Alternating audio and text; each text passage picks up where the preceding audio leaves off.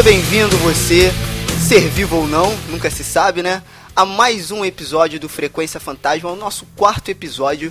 É, Eu sou Sérgio Júnior e prepare-se para ficar um pouco tonto, enjoado e vomitar pela casa, porque hoje a gente vai bater um papo sobre found footage. Um estilo, um subgênero, um gênero, não sei, a gente vai saber isso agora. E claro que eu nunca tô sozinho. Hoje eu tô aqui com a Pamela. Aí, gente, como estamos? Hoje estou muito animada porque vamos falar de um gênero de que eu gosto muito. Então, altas expectativas para esse podcast, vocês vão adorar. É isso aí. É, a, a Pamela, inclusive, falou que todos os filmes que ela pesquisou na lista do Google, ela já assistiu. Então, ela é nossa especialista hoje. Responsabilidade então, lá gente- em cima, vou ser massacrada exato. se eu falar alguma besteira. Gente, peguem leve. Ô, Então, Especialista tudo de que a gente- nada, né? Especialista de.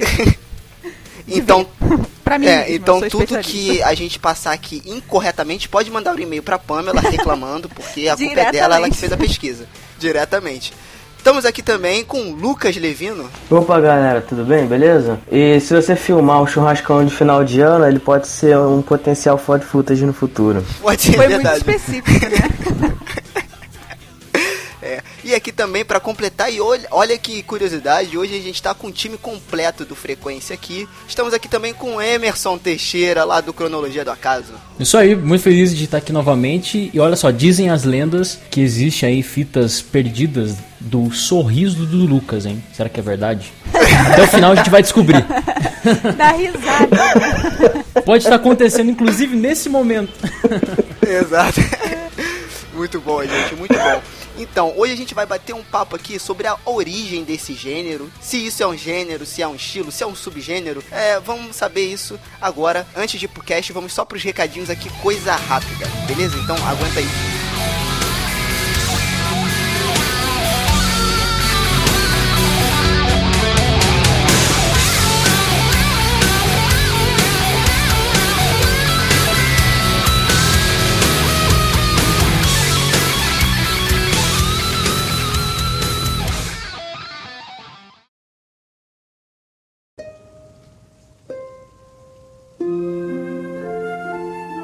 Pessoal, é, vai ser rápido aqui, só pra lembrar que a gente tá com o e-mail do Frequência Fantasma, então lembrando pra todo mundo que o nosso intuito nesse primeiro momento aqui dos recados é divulgar você que produz algum tipo de conteúdo independente, né? Seja ele um conto, um curta, é, um livro, algo dentro do gênero do terror. Se você tem esse tipo de conteúdo e quer divulgá-lo, conta com a gente aqui do Frequência Fantasma, que a nossa intenção é essa. Se você produz esse tipo de conteúdo, pode mandar pro e-mail frequenciafantasma@cronologiadoacaso.com.br, porque a nossa intenção também é fomentar o cenário independente dos do universo do terror, né? Lembrando também que a gente já está disponível em todos os agregadores de podcast aí, inclusive no iTunes. Então faça o download e se você gostar, espalhe a palavra. Divulgue a palavra, porque quanto mais gente a gente chegar, é, mais disseminado será o universo do terror. A gente vai poder trocar mais ideia sobre e divulgar mais materiais novos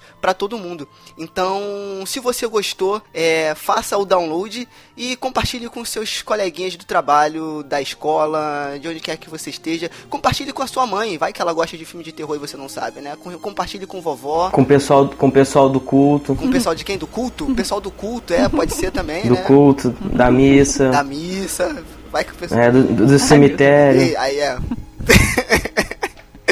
Pode ser também, beleza, gente? A página do Facebook também, do Frequência Fantasma, já está ativa. Então, se você está ouvindo esse podcast, vai lá, curte a página, porque em breve a gente vai começar a produzir conteúdos que vão complementar a tua experiência aqui do podcast. Algumas curiosidades em vídeo, em imagens. Então, vai ser um conteúdo bem legal. Então, curte lá. Além do conteúdo, a gente vai criar outras coisas também é, mais pro futuro. Mas já aproveita e já se inscreve lá. Já, então, se inscreve no YouTube, né? Já curte a página é, pra ficar show, pra ficar sussa. Beleza? O recado foi dado. Vamos para o cast. Uh!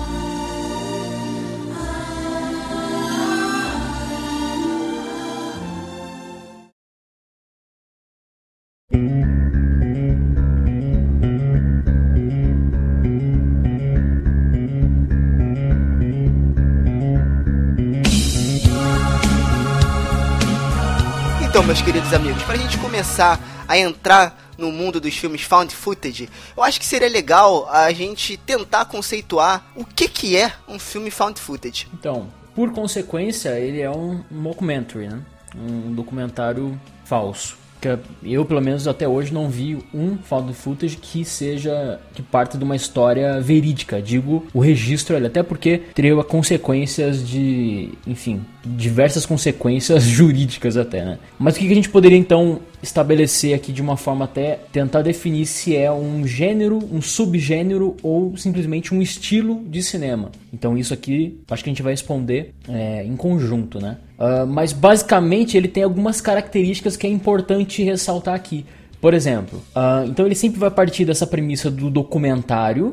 O documentário é um mockumentary, ou seja, um documentário falso. Porém, uh, ao longo da história existiam, existiram casos, e esses casos que vão motivar a, a alta produção cinematográfica do, do estilo, acredito, né? Uh, que é essa, esse entrelaçamento com algumas possibilidades de ser real. Então, por exemplo, o, o estilo ele começa a ser trabalhado, a ser experimentado na década de 70. Na década de 80, logo no, no começo ali, em 80 mesmo, o Rogério Deodato, um diretor italiano muito conhecido aí para quem curte o cinema B, inclusive vindo também de uma época muito interessante no cinema italiano, ele lançou um filme chamado Holocausto Canibal, né? Canibal Holocausto, que basicamente era um filme onde há uh, cenas extremas, seja de violência contra pessoas e, e violências aí sim verídicas com animais. É um filme que eu não gosto por conta dessa, dessa questão dos animais. Eu sou completamente do time dos animais e acho que realmente é um insulto que, que há ali. Como, por exemplo, uma,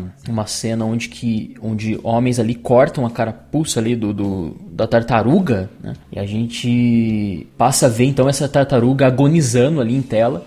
Eu acho isso catastrófico. E mesmo com essa condição de inovação do filme, eu acho que é lamentável porque ele abusa da vida, né? Então eu acho que assim, o limite da arte é quando a arte ela se utiliza de vidas, ela viola a própria vida. Então, no caso desse filme acontece isso. Porém, é interessante, eu já assisti esse filme, recomendo até como uma experiência de imersiva. É um filme muito grosseiro, então ele faz parte sim da história do cinema. Mas, uh, Emerson, eu acho hum. que cabe aqui, talvez, a gente simplificar, porque pelo menos uh, simplificar é, a definição, porque eu acho que, no meu entender, o found hum. footage hum. é um estilo que se. Um, ou um subestilo, alguma coisa assim, que se vende, resumidamente, que se vende como o próprio nome diz, uma fita que foi achada, uma gravação que foi achada. Então, supostamente, uma, um evento que ocorreu, que, que meio que se vende como verdadeiro, E aí é, é, foi gravado, tem toda essa questão de que foi gravado é, por uma pessoa co comum, então não tem todo o aparato de, da câmera, é, a câmera é tremida, é, muitas vezes o quadro não é, o enquadramento não é correto, tá mirando para outro lugar que não é a cena principal. E o found footage é basicamente isso, o, uma fita achada que você é vendida como se fosse verdadeiro um, um, e que tem acontecimentos sobrenaturais ou algum tipo de, de evento que acontece que vai gerar o suspense ou a, a, narrativa. Basicamente, o meu entender é isso. Temos. Sim, perfeito. Votos? Inclusive, diretor. Alô, diretor! Aliás, alô, editor, corta tudo que eu falei e deixa só a Pamela. é verdade. Não, porque a gente não, cara, não, não, entrar, mas né? é até bom o, o Emerson ele já puxar o Holocausto Canibal porque é, o pessoal fala que ele é o primeiro filme, assim, found footage, né? É, é, que saiu ele nem é tão mainstream assim, né? Mas ele é reconhecido até hoje como o primeiro filme do gênero found footage, do estilo found footage, ou quer, o que quer que seja. Porém, tem um estilo, ou gênero, ou subgênero, que foi criado aí dentro do found footage, que é o híbrido. Que, que ele mistura as sequências normais de gravação normais de cinema com found footage. E eu acho que o Holocausto ele encaixa mais nesse estilo, porque se você perceber o começo do filme, ele ele mistura, né? Ele tem algumas coisas que são filmadas ali, found, como se fosse found footage, né? Mas ao mesmo tempo ele mistura com cenas e takes ali como se fosse gravado mesmo de um filme de cinema normal. É, é como todo experimento, né? Ele nunca numa experimentação nunca é feito de maneira abrupta. Sim, sim. É. Talvez pelo fato de ser quase um ensaio, né? Então eles misturam um pouco, não investem de, não mergulham de cabeça no found footage, talvez com, fazem umas, in, umas inserções. Mas assim, eu acho que o grande dilema e o interessante que a gente vai debater aqui ao longo é em relação ao porquê que o, o, o Holocausto Canibal, por exemplo, ele não, te, não teve essa, essa essa iniciativa, né, de ser todo o found footage. E eu acho que o que acontece é o seguinte, marketing, porque 19 anos depois, em A Bruxa de Blair de 99, aí nós temos sim o, o conjunto ideal, né, o, quer dizer, o momento ideal e também o conjunto perfeito de dois diretores, onde eles vão é, a, antes do filme, an, ou seja, antes da obra cinematográfica, eles vão desenvolver todo o marketing do filme. Como que seria? Isso foi genial. Na ascensão da internet, eles vão unir a internet, que por si só era algo, um elemento desconhecido, um elemento que atiçava a curiosidade da, do, do, do povo, né? Então ele vai utilizar a internet, ele vai utilizar das redes de televisões. Aliás, aconteceu uma coisa formidável, que é assim, ó, meio que a união do, dos canais de televisão em prol a um produto cinematográfico. Então, assim, a própria as mídias externas e uma recente, que é a internet, elas colaboraram para a construção do filme, da mitologia do filme. Então, assim, A Bruxa de Blair, ele não é um filme. Aliás, ele não é somente um filme, ele é uma mitologia criada em base e a sustentação de outras mídias. Isso que é interessante. Né?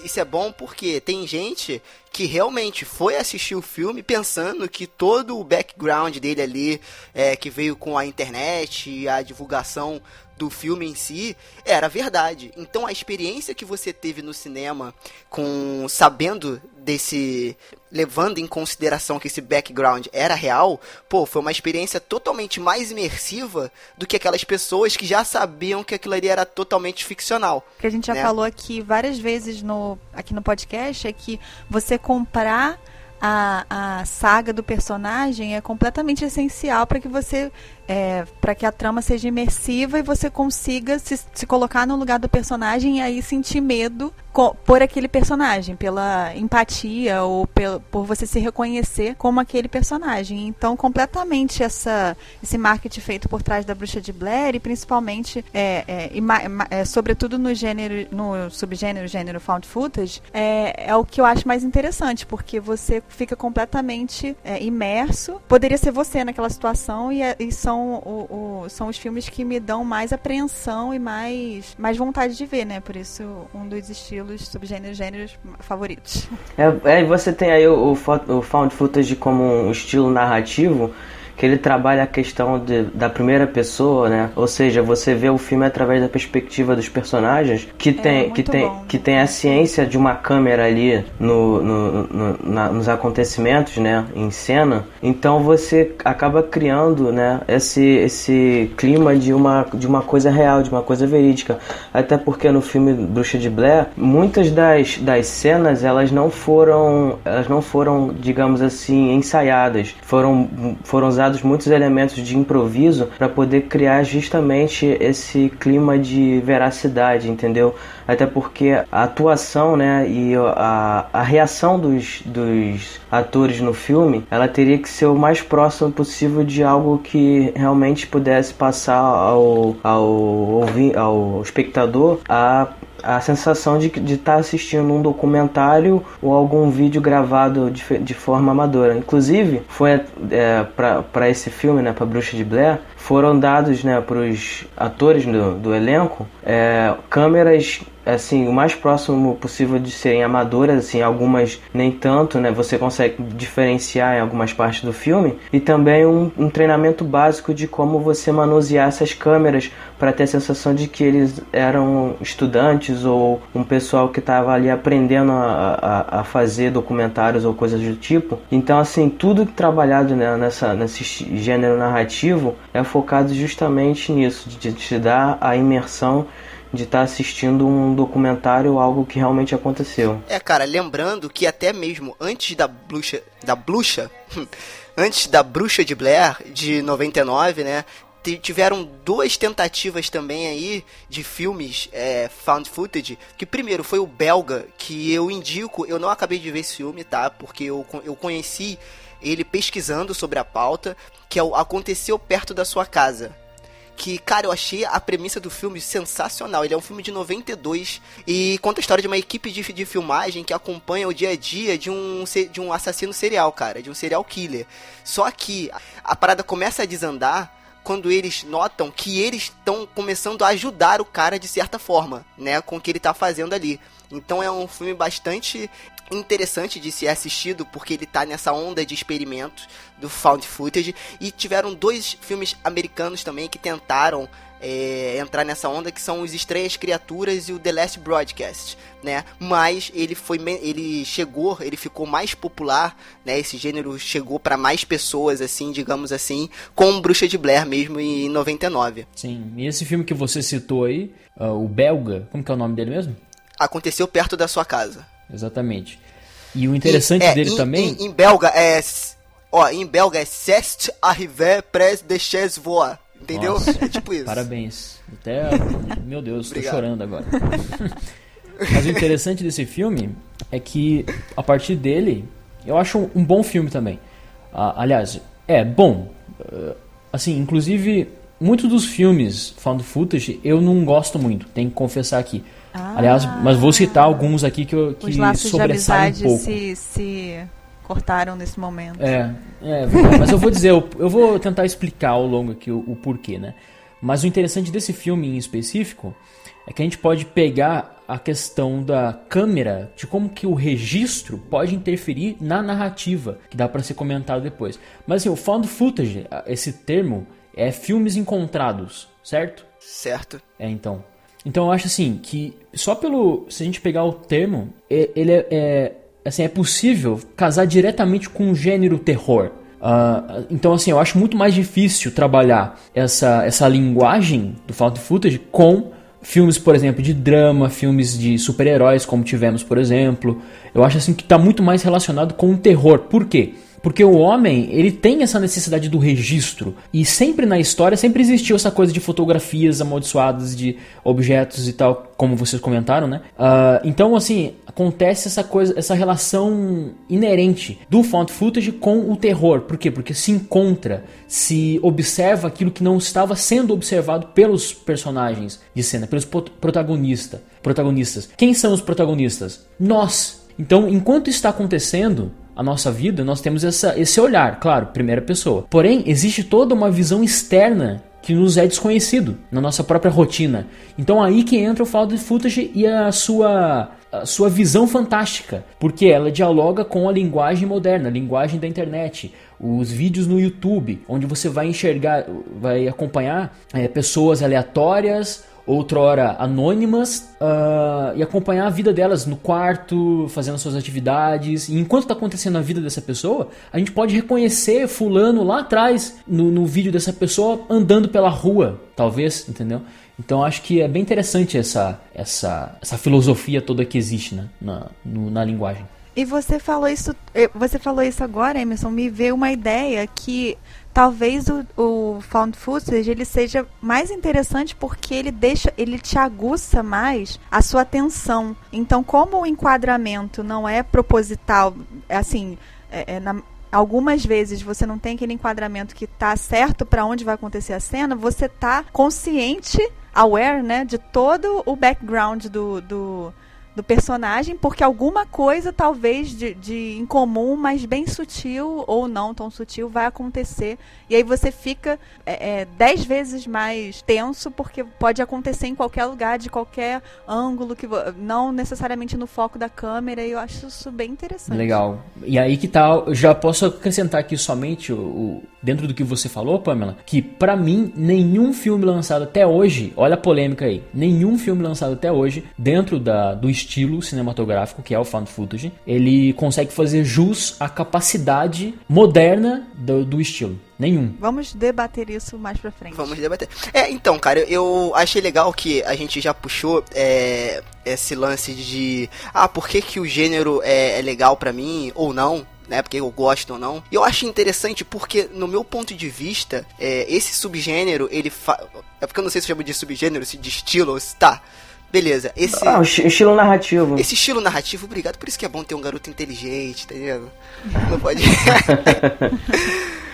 Por isso que esse estilo narrativo, olha como fica muito mais bonito, faz sucesso, porque eu acho que é um pouco do que a Pamela falou também. Ele traz o espectador para dentro da história. Por quê? Porque, de certa forma, ele é mais realista. Você, você não tem. Quando o cara enquadra alguma coisa para ele filmar algo no cinema, ele tá enquadrando ali por algum objetivo. Mas, cara, a pessoa normal que tá filmando do celular, por, por exemplo, ela não tem essa noção de enquadramento.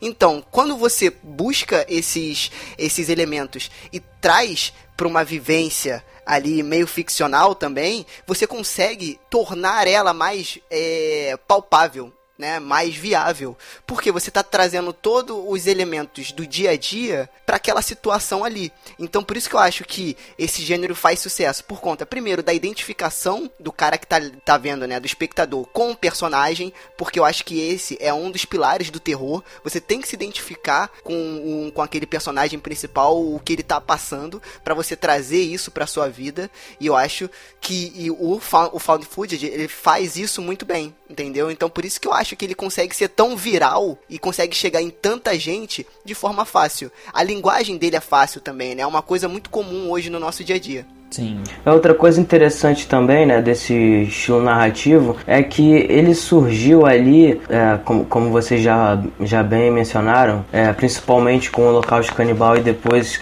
é, com grande sucesso, né, com a, com a explosão e popularização do estilo em A Bruxa de Blair, mais ou menos na década de 80 e 90, final de 90, que é justamente a época onde começa a explodir também os, os documentários, entende? Então, assim, passa as, as pessoas pessoas passam a ter acesso, né, na, na, a partir da televisão, a documentários e aí começa a criar todo esse essa cultura, né, baseada nos, nos documentários. Você tem aí canais como Discovery Channel, Animal Planet, que fazem esse, esse tipo de trabalho e você acaba você acaba associando, né, esse, esse, esse estilo narrativo com, com esses documentários que assim acaba meio que é, subdividindo ainda mais, né, esse estilo. Tanto que você tem filmes found footage que são é, mais o, o que o Emerson falou, que é puramente aquelas gravações, aquela fita perdida, né, aquela gravação feita totalmente amadora de, de pessoas que estão passando por uma situação ali. E também tem a, a, as que são mais parecidos com documentários, né, que são do, documentários ditos verídicos, né. E aí você tem partes do filme sendo feitas como, como se fosse uma entrevista, né, de documentário e parte do filme sendo é, ditas gravações reais. Então aí você tem essa mistura que casa muito bem com, com, com o gênero do terror, entende? Mas não, não se limita apenas a ele,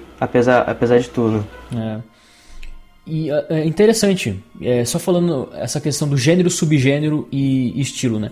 Eu acho que assim, a gente pode decretar aqui que realmente é um estilo, faz parte da linguagem cinematográfica. Porque dentro disso ele pode ter uma série de, de situações ali que vão desencadear mais pro drama, mais pra comédia, enfim. É que, como eu falei, tá muito segmentado com o terror, né? Mas o interessante é que é como que o estilo, ou seja, a linguagem cinematográfica, ela é no mesmo tempo salvadora dessa, dessa modernidade que nós temos que uh, com a facilidade da captação de vídeo e som, como também ela, ela é um câncer na produção cinematográfica enquanto produto hollywoodiano. Por quê? Por exemplo, é, no mesmo tempo que existe a facilidade de se produzir filmes assim, também existe todo um conceito por trás, que é a, a motivação e o talento do diretor, que geralmente são diretores, uh, na verdade eu vou falar que em 95% dos casos, diretores é, inexperientes, e eles precisam contornar uma série de, de situações de modo que a história, a narrativa, etc., fique visceral.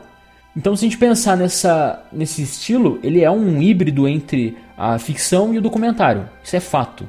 Porém, é, tem também uma série também de, de, de procedimentos no, no, estilo, dentro do estilo, que vai facilitar a produção. Em, é, falando em custos, né? Por exemplo, o, os atores. No found footage não é utilizado, não são utilizados atores conhecidos. Isso é óbvio. Por quê? Porque condiz com a realidade. A realidade pessoas anônimas, etc. Então, os atores, o orçamento dos atores é bem baixo, a iluminação, fotografia, etc., movimento de câmera, é, plano e contra plano, isso não existe, a não ser que tenha duas câmeras. E, aliás, se tiver, vai ter que ter uma, uma explicação muito boa do porquê que tem, quem que montou, entendeu?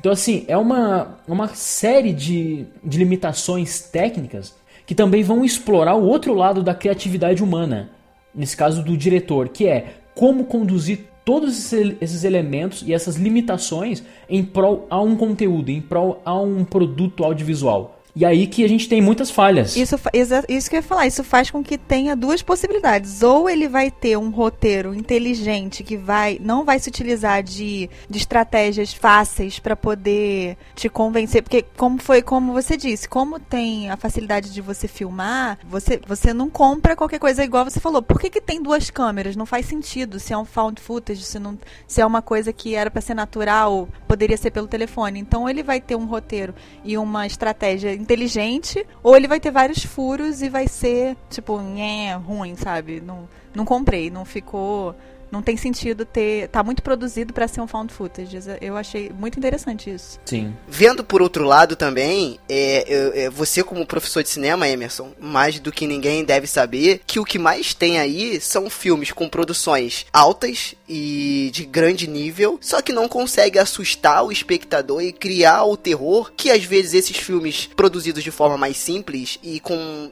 não com uma qualidade técnica tão grande consegue fazer. E eu acho que cai naquele naquela questão que eu falei, que é a narrativa realista. O terror, ele tem que ser visceral. Por mais que ele tenha a, a, a deficiência técnica, ele tem, ele tem que assustar. Ele tem que criar o, o, o sentimento de angústia e terror na pessoa que está assistindo para ele ser classificado, entre aspas, como um bom filme de terror, né? Então acho que tem os, um, tem os dois pontos, né? Tem um ponto onde esse estilo de filme ele consegue é, é, trabalhar com uma técnica de, defasada e não aproveitar todo a arte como audiovisual, né? Como um todo. Pode proporcionar como experiência para o cara que está assistindo, mas ao mesmo tempo ele assusta. E é isso que o filme de terror, também entre aspas, né? Tem que fazer com o espectador. Então acho legal também ter esses dois pontos de vista, assim, né? Por isso, mais uma vez, que esse filme consegue chegar, este estilo de filme consegue chegar em tanta gente e fazer tanto sucesso, né? Sim. Mas eu acho que eu entendi o ponto de vista do Emerson nessa questão cinematográfica, é, na parte da indústria, porque você tem aí um, um, gênero narrativo que você consegue fazer com muito, com muito baixo orçamento, né? Muito,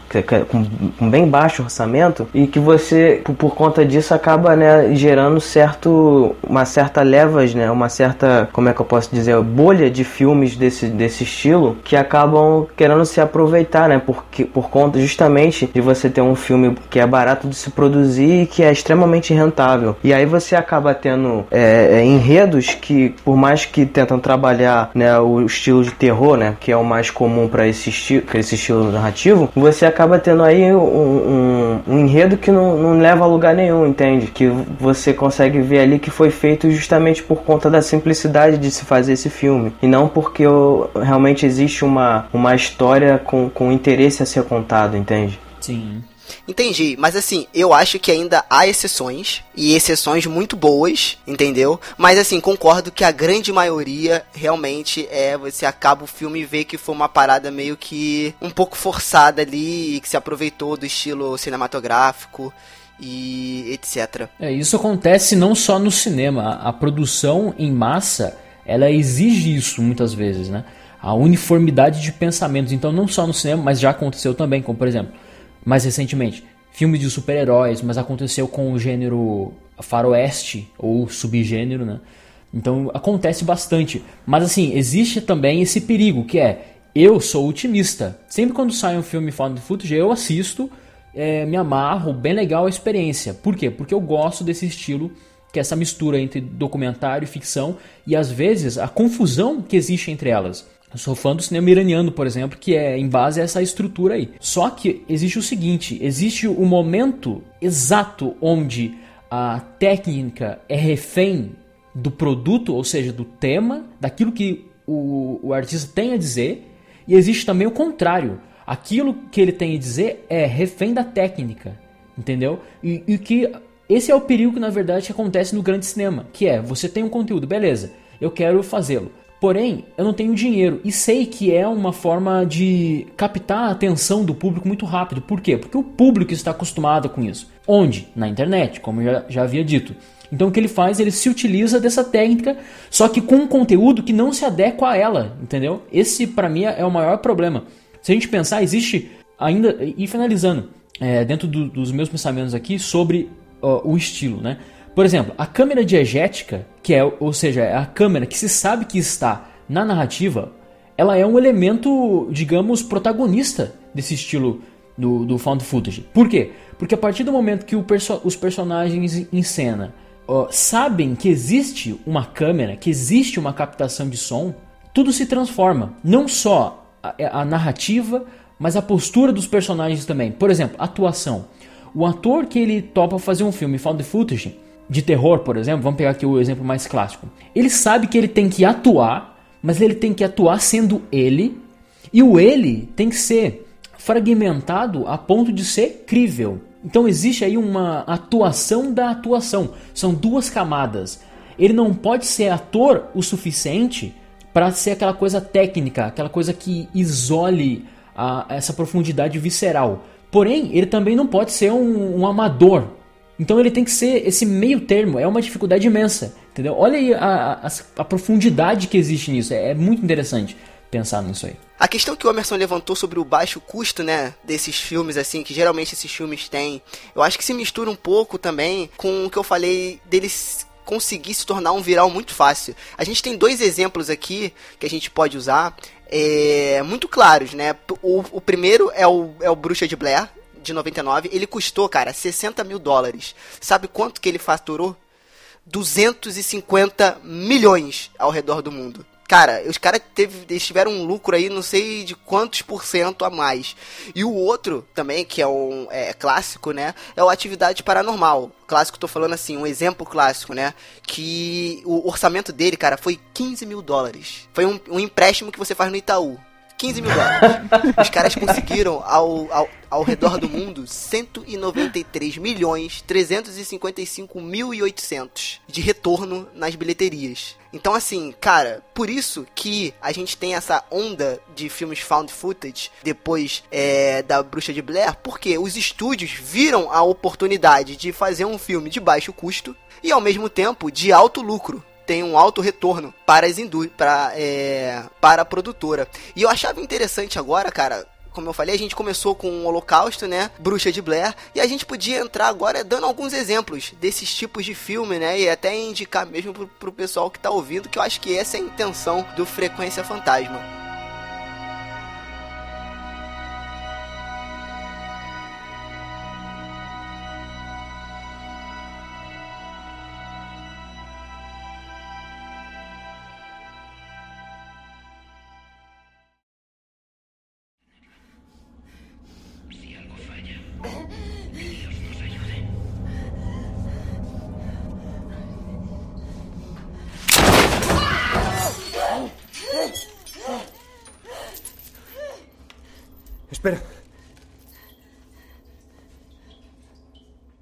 Voy a mirar. No, Pablo, no. Estamos en el ático, Ángela. Puede que haya una salida por, arriba. Tenemos que intentarlo. ¿Qué vas a hacer? ¿Qué vas a hacer? Voy a asomar la cámara y grabaré lo que haya.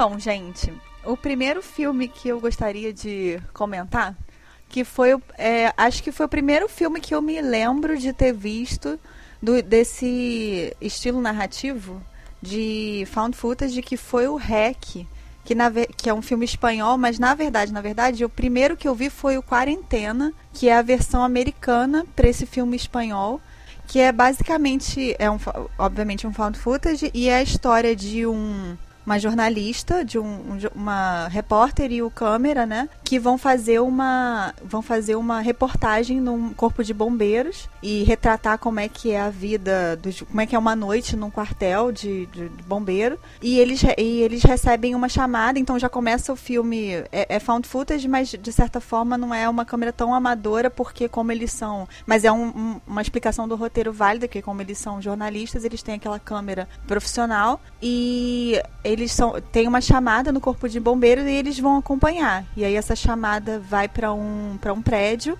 onde estão acontecendo coisas estranhas e aí eles entram no prédio, o prédio entra em, em, em quarentena, eles não sabem por que ficam presos com os moradores do prédio, que é tipo um cortiço, uma coisa meio tem poucos andares, isso não tem elevador e tal. E aí começa o pânico deles dentro do, dos moradores e dos repórteres, e acho que tem acho que um ou dois bombeiros presos dentro do, do prédio e sem saber por que, que eles foram presos, por que, que eles não conseguem sair, o que, que tem dentro que, que não pode sair. E, e é muito, eu achei muito é, interessante a premissa desse filme.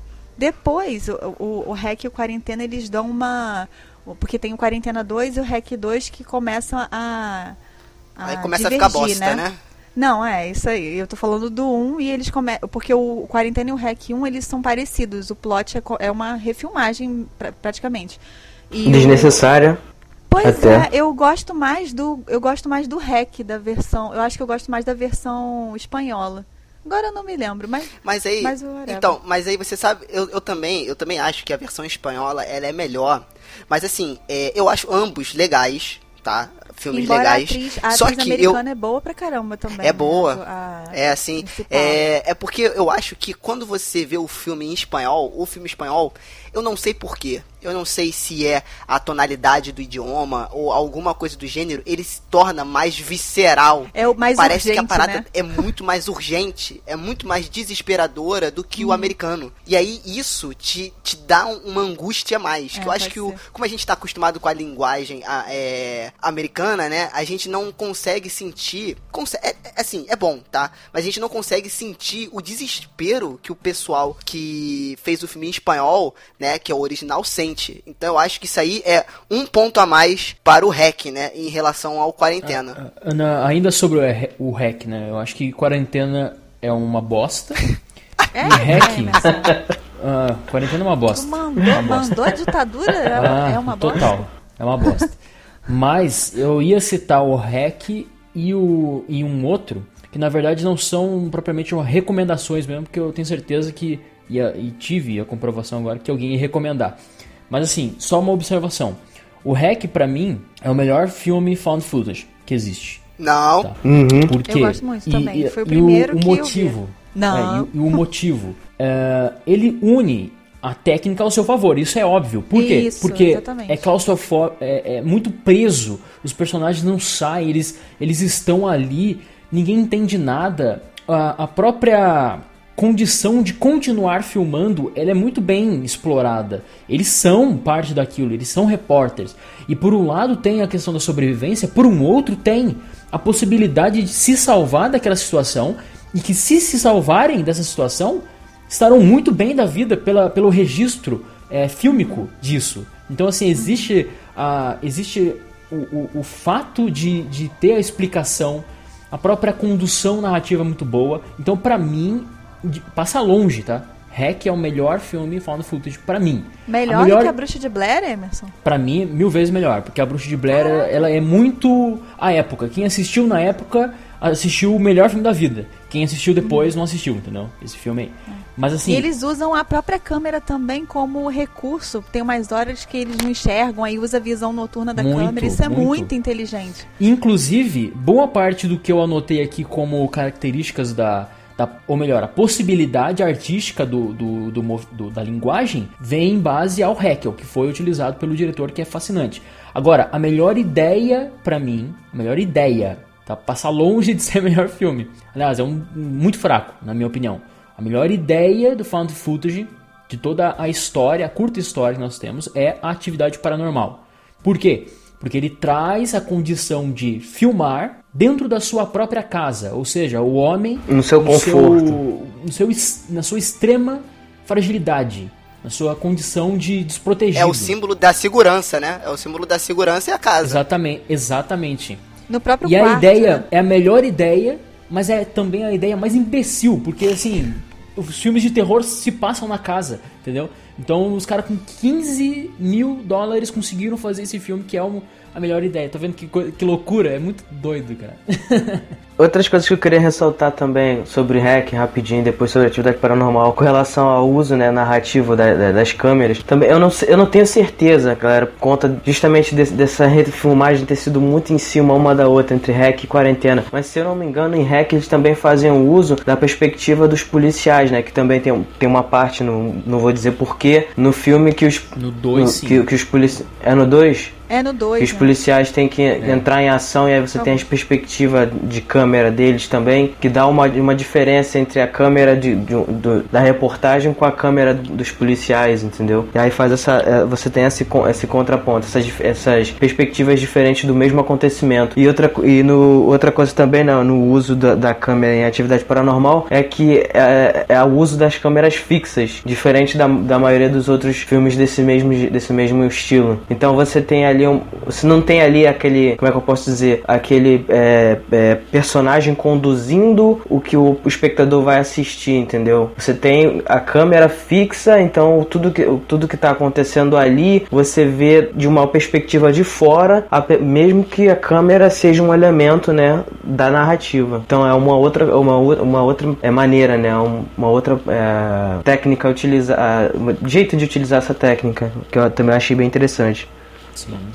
E, aliás, é uma posição extremamente desconfortável. Né? E se a gente pegasse a câmera de segurança, só quem passou por uma situação assim de, de roubo, etc, etc, que compreende a importância, assim, a sensação de segurança que existe com uma câmera de segurança. Então é uma sacada realmente genial que eles tiveram.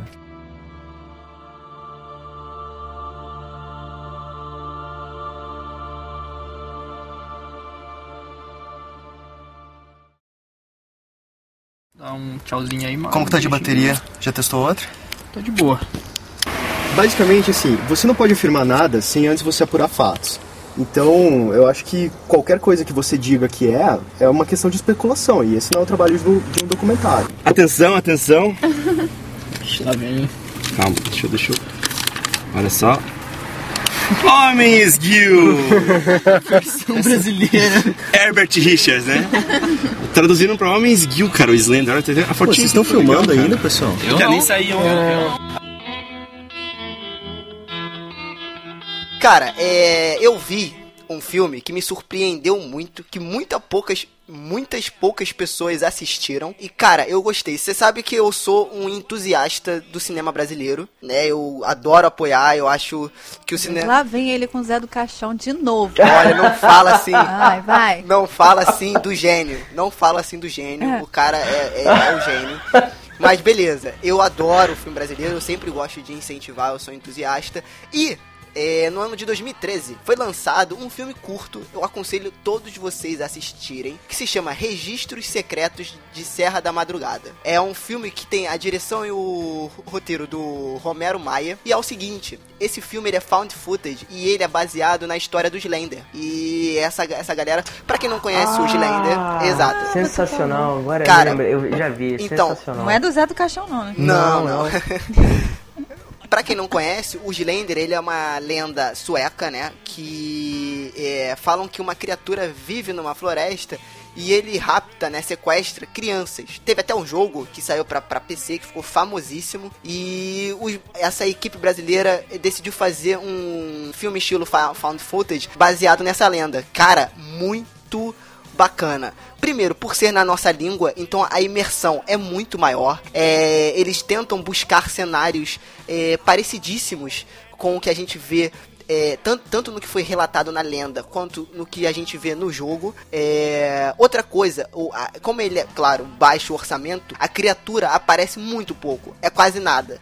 Mas o clima e a atmosfera que ele consegue criar do filme, é, com pequenos detalhes do que a criatura faz no ambiente, né, na interação que ela tem com o ambiente, cara, é sensacional. O filme tem 42 minutos, é um filme bem curto, mas cara, eu aconselho todo mundo, se você não assistiu esse filme, assista. Ele tá completo no YouTube, de graça mesmo, eles disponibilizaram pro pessoal assistir. E cara, é muito, muito bacana. Esse é um que eu aconselho que eu acho que grande parte das pessoas não assistiram. É, então, eu, assim, eu tava, eu tava pesquisando alguns filmes que eu já tinha assistido pra poder indicar, e assim, um deles que, assim, me chamou a atenção na época que eu assisti, só que ele não é bem um filme de terror, ele possui elementos de, de, de terror, que é o Caçador de Trolls. Muito bom. Não sei se vocês muito assistiram. Bom, muito bom. É bom, muito, gente? Muito, Eu vi, mas achei o nome É meio bom. ruim. Eu, ju- eu, julgo, eu julgo o filme pelo, pelo título. muito bom. Que é um filme Assista. norueguês de 2010, né? E aqui eu tava pesquisando. Inclusive, antes de começar, eu, tava, eu até brinquei com você, acho que eu tava tentando pesquisar como pronunciar o nome do, do- da galera aqui do filme. Mas o diretor é, o- desculpem a pronúncia, Andrei Ovredal, ou algo do tipo. Que também é. Perfeito. É isso aí? Nossa, Sei lá, deve ser. acertar. Pô, achei que eu tivesse acertado a pronúncia. Mas enfim, ele, ele também é, é diretor, diretor também conhecido aí pelo filme Autópsia. E assim, ele é um filme, cara. Esse, esse autópsia é ruim, né? Parece ser uma bosta. Eu vi, o- eu vi o, o trailer e falei, hum, Então, e assim, esse filme é interessante porque, é, assim, tentando não dar spoiler, é basicamente, né, ele conta a história de um, de um grupo de estudantes, né, de uma, de uma universidade local né, na Noruega, que estão investigando, né, denúncias de extermínio de ursos no norte do país. E aí eles decidem, né, fazer um documentário a respeito disso. E aí eles acabam conhecendo um- uma figura né, bem, bem estranha, né, que é um- uma espécie de caçador, e eles começam a perseguir o cara e tentar descobrir o que está acontecendo. E, nesse, e nessa investigação eles acabam se dando, se deparando com criaturas do folclore, né, é, local, que são, como o título já diz, trolls, né. E assim, o interessante do filme é que ele não é, como eu já disse, ele não é propriamente dito um filme de terror, mas ele usa bastante os elementos do, do, do terror no filme. E você também tem a questão que eu poderia dizer meio que ficção científica, porque eles constroem no filme toda uma, uma ciência para explicar né, de forma didática o, o, o que está acontecendo ali né, no, no filme. Ah, então por isso que a, a, a reportagem, né, a, a, o documentário que, que esses estudantes estão fazendo acaba se tornando meio que uma coisa bem. É, esses documentários que a gente costuma ver na televisão. Até certo ponto do filme, é claro. Porque como found footage, geralmente nunca, né? sempre acontece uma, uma reviravolta ali, uma coisa do tipo. Então você tem essa, essa construção científica, né, de, um, de uma coisa folclórica, de uma coisa fanta fantasiosa e que, que mistura os eleme ele com elementos de terror e também drama, um pouco de drama, e nesse estilo narrativo de found footage que eu achei muito interessante, né, essa combinação.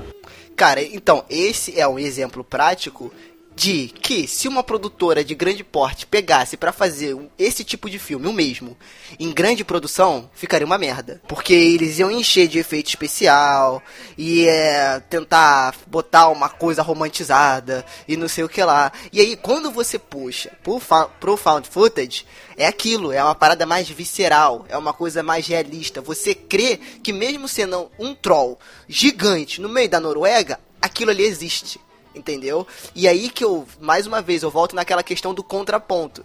Beleza, você mata algumas questões técnicas do filme que sim poderiam proporcionar experiências é, fantásticas pro, pro espectador, mas você traz o que realmente o cara quer, que aquilo ali se torne algo verídico entre aspas. Então, é um ótimo exemplo e é um ótimo filme também, cara. Eu aconselho a todo mundo ver Troll Hunter aí. É... Eu, eu, eu, pessoalmente, eu acho que ele seria melhor se não fosse found footage.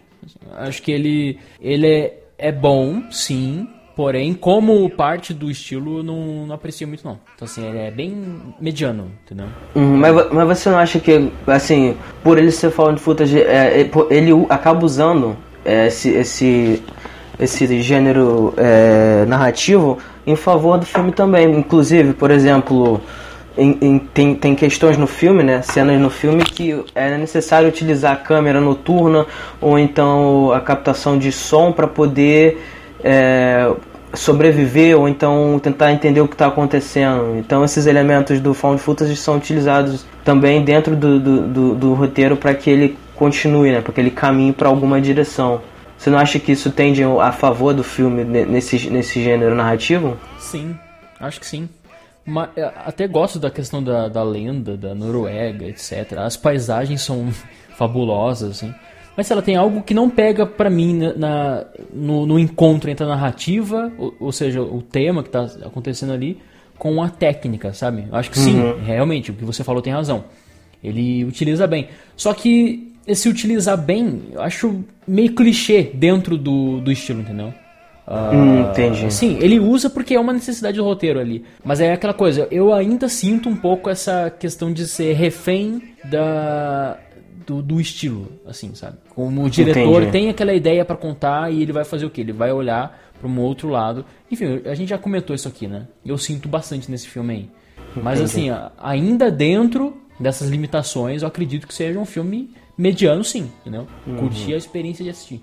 É, não, é, pensando por um lado, eu acho até legal isso que o Emerson falou, cara, que se você for ver, é, você começar, por exemplo, falar assim, ó, agora, esse mês eu vou só assistir filme found footage eu aposto com você que no terceiro filme você já vai saber o que vai acontecer provavelmente nas próximas cenas e nos próximos filmes. Porque eu acho que eles vão pegando elementos que funcionaram em filmes anteriores e vão ou copiando pro filme deles ou adaptando, né? Então, por exemplo, esse lance da questão da luz aí, que você falou que eles usam, é, que é um elemento do found footage a favor da narrativa do filme, cara, em diversos filmes acontecem isso. No próprio Registros Secretos da Serra da Madrugada, o brasileiro, eles usam esse. O próprio REC usa isso muito. Então, assim, de certa forma eu concordo com Emerson que isso pode, de certa forma, dar uma saturada assim, entendeu? De não te surpreender mais. De você gostar do que você tá vendo, daquela experiência, mas você já ficar meio que. Uma, virar uma coisa meio que padronizada. Você já sabe mais ou menos o que vai acontecer e aí perde o elemento surpresa. Mas, mesmo assim, eu ainda acho que é um filme a ser visto.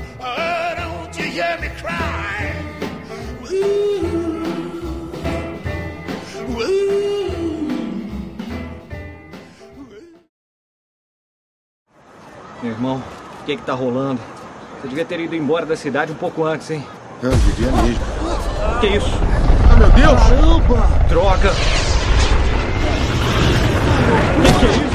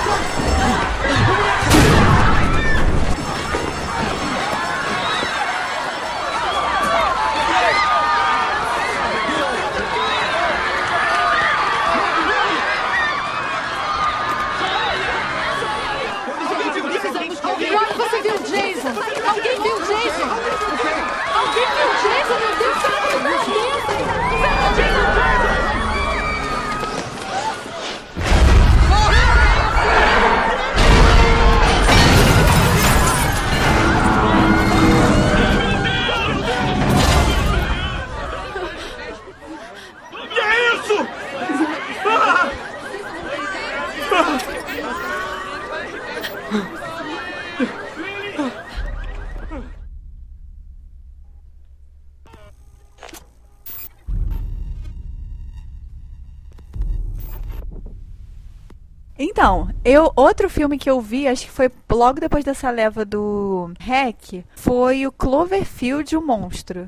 Tan tan tan. Alguém viu esse filme? Não. Sim, é um bom filme. Vi, vi. É um bom filme? Eu, eu, Então, eu há, gosto. controver- há controvérsias, né? Porque a- é porque quando o filme é found footage, eu já vou na empolgação, né? Já acho que é bom antes de ver. E eu acho o filme legal, trans- transmite a. Eu não lembro direito da sinopse, eu acho que era sobre. Tava acontecendo uma festa. É, a festa de despedida.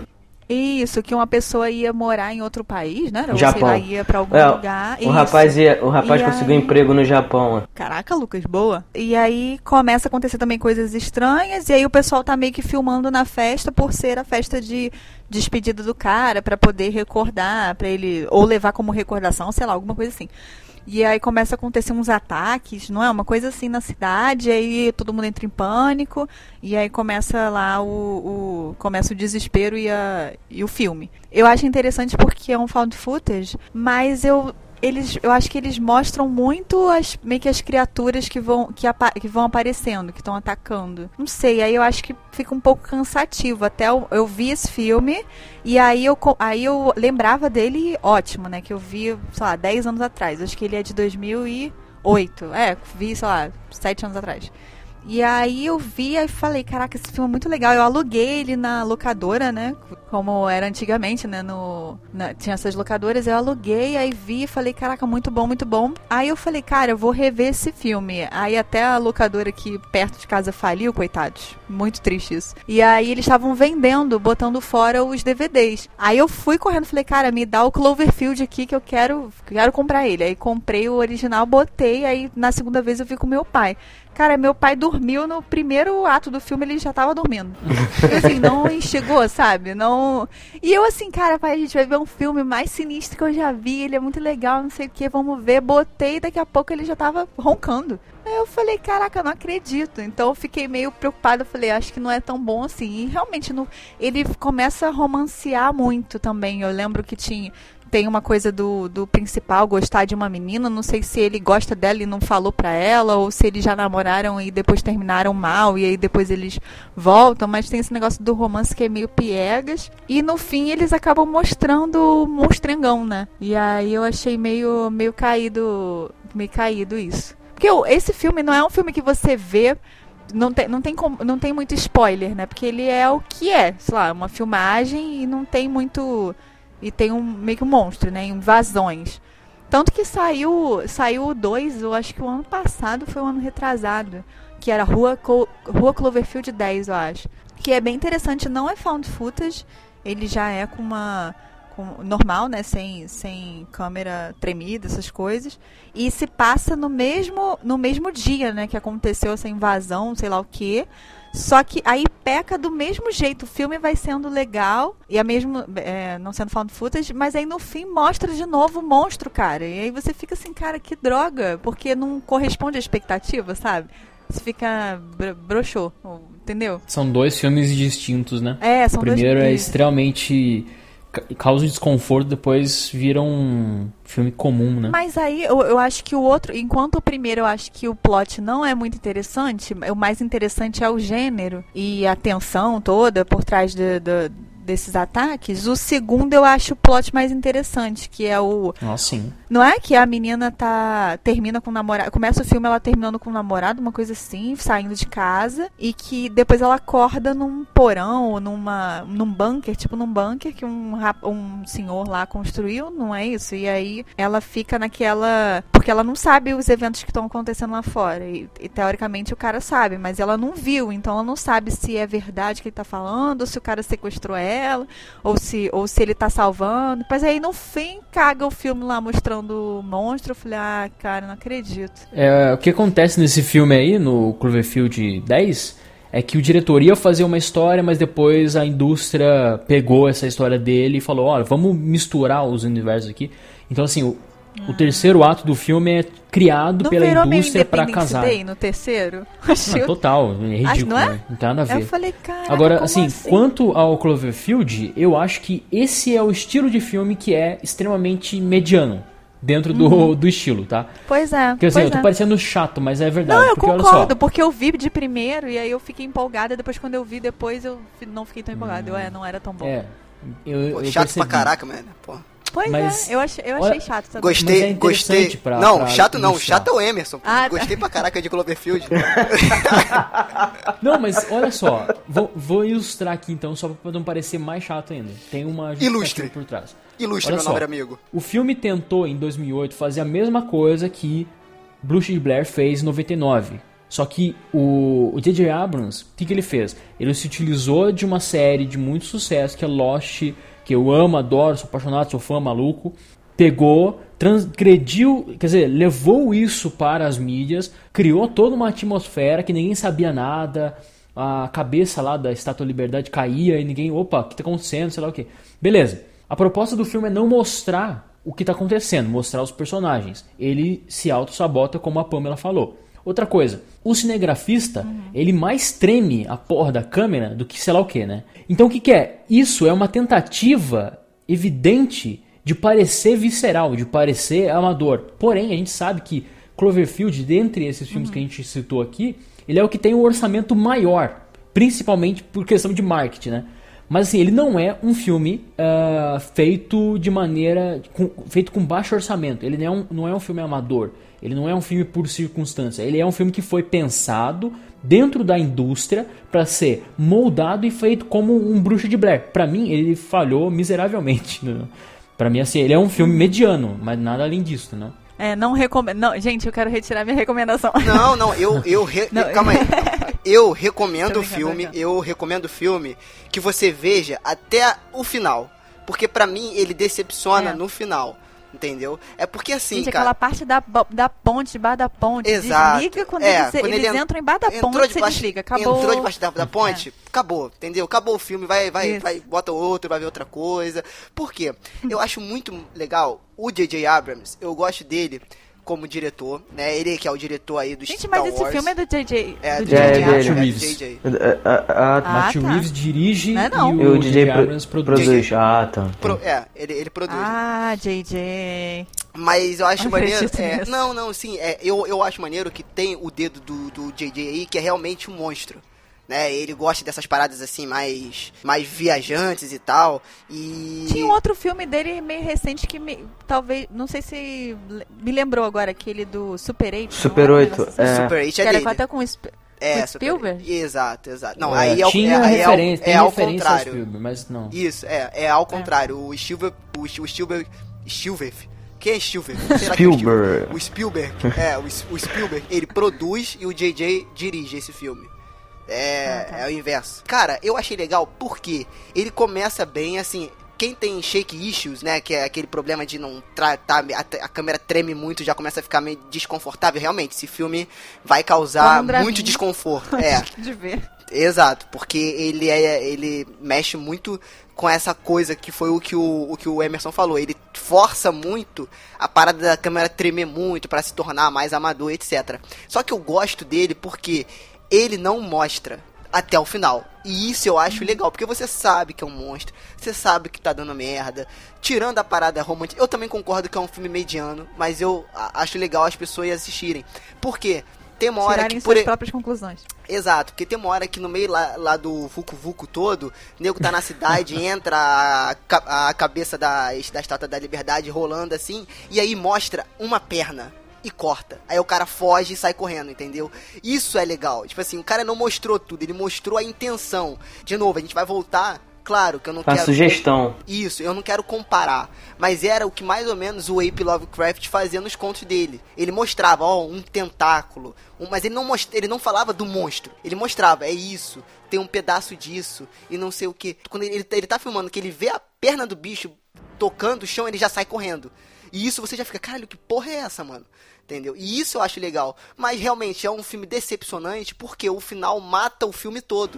Ele mata tudo aquilo que ele construiu, ele mata no final. Então, assim, assista o filme, mas assista só até a parte da ponte. Chegou na, na ponte ali, pronto, fechou, tchau, desliga, Tchau. pode Desliga. ver outra coisa. As principais, as principais críticas é, negativas a respeito do filme são justamente essas que vocês abordaram agora, que é mostrar, né, mostrar criaturas de forma Monstrar. muito explícita. Mostrar. Literalmente mostrar. É, mostrar a criatura de forma muito explícita, ou seja, você tinha as sugestões do que estava acontecendo, até porque no início do filme é até sugerido por um dos personagens, agora não me lembro do que, que poderia ser um atentado terrorista, entendeu? Então isso, isso tudo no, no contexto pós 11 de setembro, então faria todo sentido Nova York estar sendo atacada por algum grupo terrorista, entendeu? Então isso poderia ter Mas sido... esse que é o problema, cara. O problema é justamente esse. Não deixa. Assim, entrou 20 minutos de filme já não deixa mais indício de que pode ser qualquer coisa. Qualquer já coisa. mostra, é monstro. Exatamente. É. Porque? É, é esse filme que o cara tem que atravessar. O cara quer atravessar a cidade pra encontrar a namorada, não é? Pois é, não, então. então, não aí era tem isso, um meu amigo. namorado? Aí tem um amigo ainda, não Ai, tem? gente. Porque o amigo acompanha ele.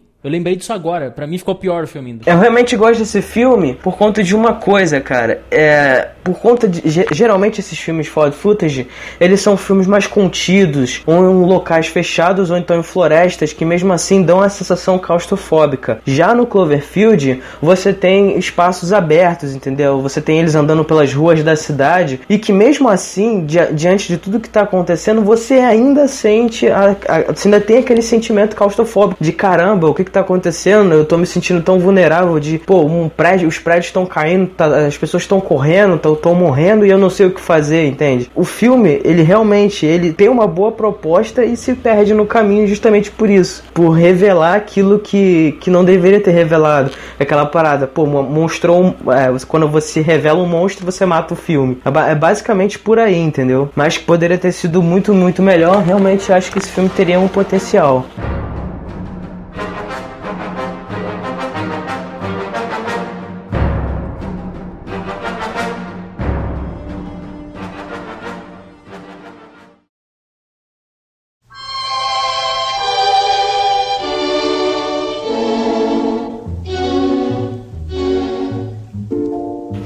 Queria puxar um outro aqui, só pra ter um, um diretor. Tudo bem que a gente já falou do J.J. Abrams, né? Mas eu queria puxar o nosso amigo Shyamalan, a carta do Shyamalan.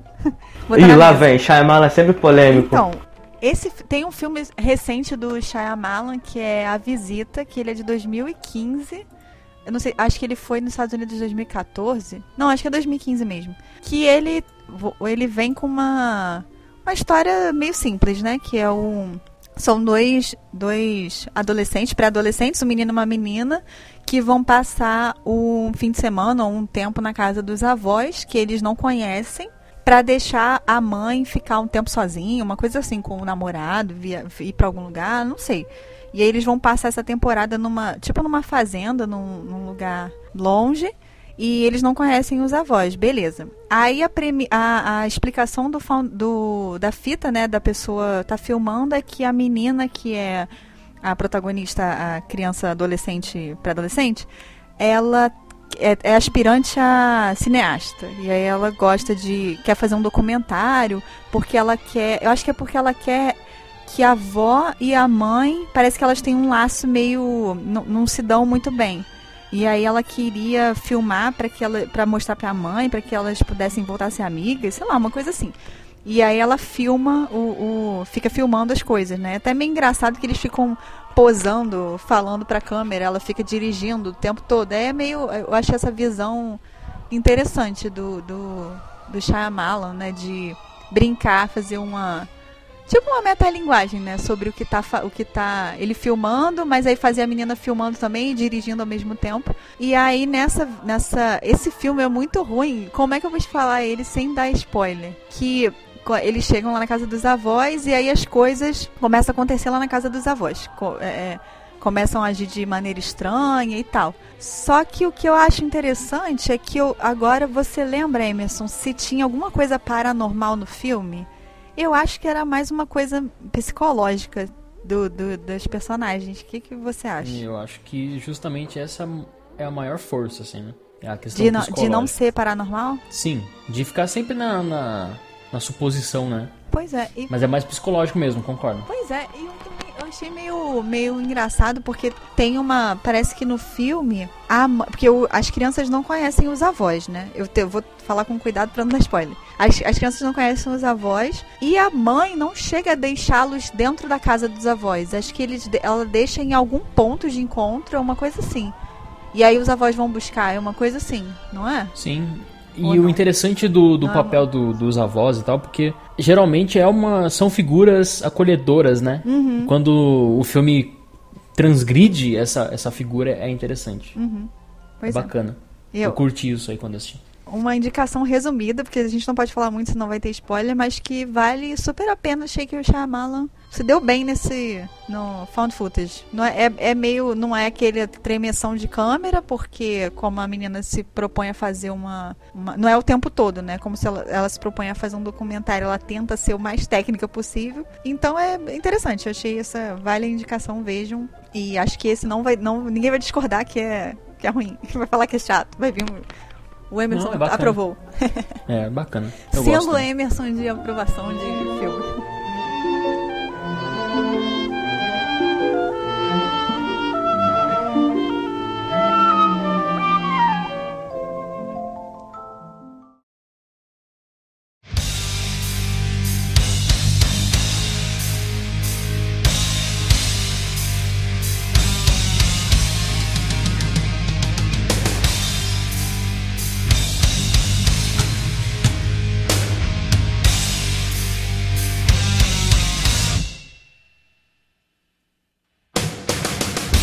Agora abram alas para o Emerson. Ih, todo mundo Vai. sai da frente. Agora vai ver uma porrada de filme. Vai, Fica, fica Tá, à vontade, vamos lá, meu então. amigo. Eu escolhi alguns aqui que realmente mexeram comigo dentro da, do estilo cinematográfico, né? Mas eu vou citar assim brevemente e alguns com mais profundidade, tá?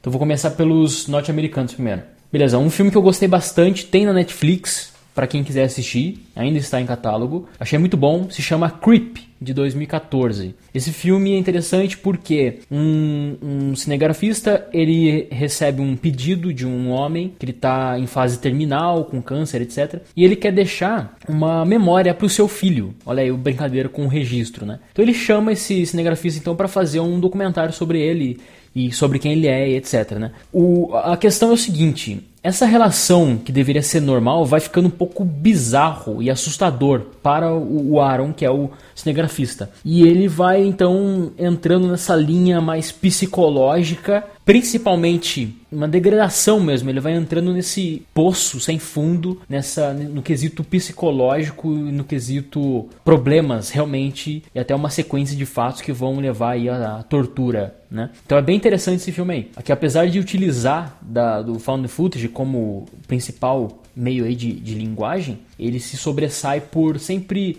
causar o estranhamento, assim, o espectador tá sempre a um passo adiante do que tá acontecendo. Então é interessante. Ô, Ah, Emerson, antes de você falar de um hum. próximo, eu tinha a curiosidade de assistir esse filme. Eu sempre tive. Só que sabe o que, que destruía com a minha cabeça? A sinopse da Netflix. Todos os filmes, quando eu vou assistir na Netflix, a sinopse é uma merda. É, e aí eu total, não cara, sei, cara, todos. se eu assisto o filme ou não. A- Mas a Netflix, a Netflix só tem sinopse B. É, sim, cara. Não dá pra entender qual é, qual é da Netflix, qual é a sinopse delas, cara. É, cara, eu não entendo nada. Então, tipo assim, eu fiquei meio que, caraca, será que eu vejo? Agora que você indicou, com certeza eu vou ver, porque eu vi ele já na Netflix e eu sempre tive vontade de assisti-lo, assistirei. Não, é bacana, eu recomendo. Eu acho que o mesmo cara que apresenta a sessão da tarde que escreve as sinopses da Netflix, porque não é possível, cara. Pode ser. É muito tosco, né? É, eu não vá. Eu, eu faço como eu, assim, eu não assisto o trailer nem leio sinopse. Acho que isso interfere na, na experiência. Agora, citar dois japoneses, tá? O primeiro filme que eu vou citar, então, brevemente, é um filme de 85. Pra quem dizi- dizia que, que na década de 80 só tinha o, o Holocausto Canibal, não é verdade. Em 85 tem um filme chamado Guinea Pig, ah, um filme japonês extremo, tá, gente? Extremo, é extremamente gore e, e foi super ah, censurado no seu próprio país. Claro, maior de 18 anos, né? Ah, onde, na verdade, três japoneses, eles sequestram uma menina para saber os limites da sanidade humana. Então eles vão fazer altas torturas com ela, torturas extremas mesmo, pra valer, e vão mandar essas fitas para os policiais. Então, assim, é só como um exemplo de que na década de 80 não parou no Holocausto Canibal e tem coisa pior, ah, e vinda ainda da cabeça insana dos japoneses, né? Eu vi aqui as imagens, cara, e é bizarro. Muito. Tem uma É cena, cara, do, do sinistro, olho. cara. Que a cena do olho ficou imortalizada aí na, como uma das, uma das mais transgressoras da história do cinema.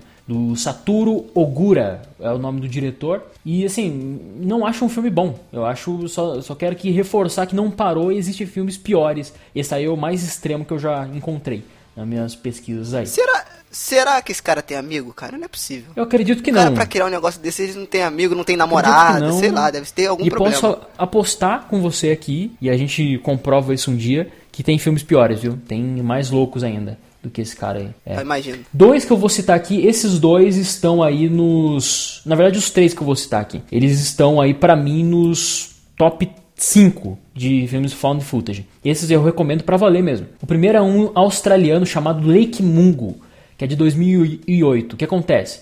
Uma menina chamada Alice Palmer, ela morre acidentalmente num, num lago e depois ah, o corpo dela, ah, depois que o corpo dela é reconhecido, a família eles vão presenciar uma série de mani- manifestações sobrenaturais na casa. Então começa uma investigação com é, documentada audiovisualmente, né, para saber o que aconteceu com essa menina depois que eles começam a encontrar vultos ah, em fotografias. Então assim é bem interessante, é um filme super investigativo onde a verdade ela sempre fica jogada de um lado para o outro. Mas peraí, é um assassino? É sobrenatural? O que, que é? E a sensação causada é extrema, assim. Isso aqui, a sensação é, é realmente perturbadora. Então, recomendo aí. E, inclusive, é um dos melhores filmes de terror ah, australiano. Assim, eu poderia acreditar. Ele consegue pegar bem essa, isso que eu falei, né? De misturar a realidade, etc. E é muito psicológico também. Ah, um outro filme que segue a mesma linha, porém é japonês também. Voltamos aí ao Japão. É um filme chamado Noroi, de 2005. Ele é dirigido pelo Koji Shiraushi e é sobre uma é, jornalista, ela desaparece também e ela está pesquisando sobre um- uns casos sobrenaturais, etc. Então a gente vai ter conhecimento sobre umas fitas que ela deixou sobre esse documentário. Só que vai entrar na cultura japonesa. A gente sabe também que é bem bizarra, né, a questão paranormal japonesa. E vai ter então é, essa questão espiritual japonesa, com algumas crenças ali bem características, ah, com vultos passando. E o interessante desse filme é que ah, o- as, as sombras, os eventos paranormais sempre acontecem, ou na maioria das vezes acontecem, no fundo. É sempre aquela coisa, aquele detalhinho que ninguém está percebendo. Não tem aqueles jump scare de maneira nenhuma. É, é, é sempre essa, essa atmosfera e o espectador precisa estar atento às, os cantos, aos cantos da, de onde a protagonista está, no caso, a jornalista que morreu. Né? Então é bem interessante esse filme aí. O Pô, que outro que eu interessante, recomendo e acho bem interessante como até uma inovação na própria linguagem. Porque assim, saiu um filme em 2014, 2015, que é o Amizades Desfeitas, onde a menina tá no, no Skype e tal, né? Então achei super fascinante. Quando saiu, até escrevi escrevi no Twitter depois escrevi uma crítica do um artigo sobre o filme dizendo que uh, ou ele era muito bom ou ele era uma catástrofe total. Ele foi uma catástrofe no meu, no meu ponto de vista.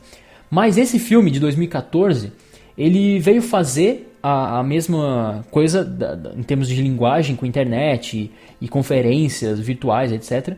Só que de uma forma muito melhor, que é o The Den, de 2014, pelo Zachary Donorue. Donorue. É, o que acontece? Uma menina, ela está fazendo sua tese de pós-graduação, ela se cadastra nesses vídeos chat que é meio que aleatório assim na internet para fazer uma sua tese sobre isso. E ela está vendo ali os hábitos dos usuários, as conversas, etc., conhecendo mais aprofundadamente ali, né? E então ela, ela assiste um, um assassinato através da, da webcam. E o que vai acontecer então no filme é que o, o found footage ele se passa dentro da internet. Boa parte do filme ela está ali com a webcam. Então eu achei isso bem inovador, assim, bem interessante. E o filme não. Aliás, apesar da limitação, o filme não se atém a essa obviedade. Ele não é, ele não é maçante, como por exemplo Cloverfield. Cloverfield ele tem um mundo ali, mas ele é maçante. Ele chega um momento que ele se torna cansativo. Olha. Esse filme ele consegue ter um ritmo bom, entendeu? Então é, é interessante aí. Essas são as minhas recomendações. É, cara, eu acho que é isso. A gente já deu bastante indicações de filmes aqui para você que quer conhecer mais desses estilo narrativo como diria o nosso queridíssimo Lucas Levino. É, se você quer conhecer mais sobre esse universo, claro que tem um monte, você deve conhecer alguns outros aí. Comenta aqui no post se você conhece mais algum desses filmes, que quem sabe a gente possa fazer um outro episódio indicando mais filmes desse tipo. É, queria agradecer aqui o pessoal que sempre é, me ajuda e faz o podcast acontecer, né? Pamela, muito obrigado. De nada, Sérgio. Foi um prazer estar aqui com você e com os meus amigos via Skype. Está, está, não, pre, não fisicamente, né? É.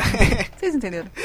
o Lucas Levino, muito obrigado, meu camarada. É sempre um prazer estar aqui participando, né? Sempre possível trazendo curiosidades e informações interessantes, né? Sobre, e é isso aí, vamos, vamos em frente. Isso aí. E com o nosso, e com o meu parceiro e amigo, Emerson Teixeira, lá do Cronologia do Acaso. Faça o seu, o seu jabá aí também, meu filho. Ah, muito obrigado, cara. Foi legal a conversa. E isso aí, eu tô no Cronologia do Acaso, vocês também, de certa forma, né? E isso aí, a gente é uma, uma família tentando divulgar cinema alternativo e conversar com pessoas bacanas, tipo o que a gente fez hoje. Então, é isso aí. Exato. Cara, e é sempre legal falar que no Cronologia do Acaso, como o Emerson falou, agora tem dois podcasts aí, ó, pra sua alegria, para nossa alegria, né?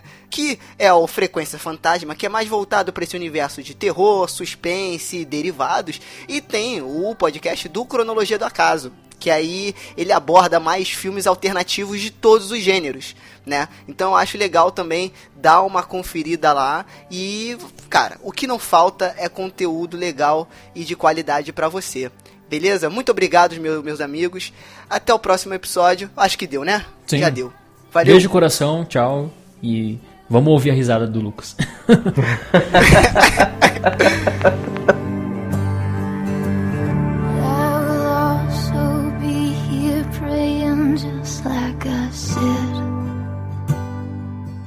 Eu só queria dizer antes de terminar que se você tá, se você tá querendo um bom motivo para virar vegano, assista o Holocausto Canibal.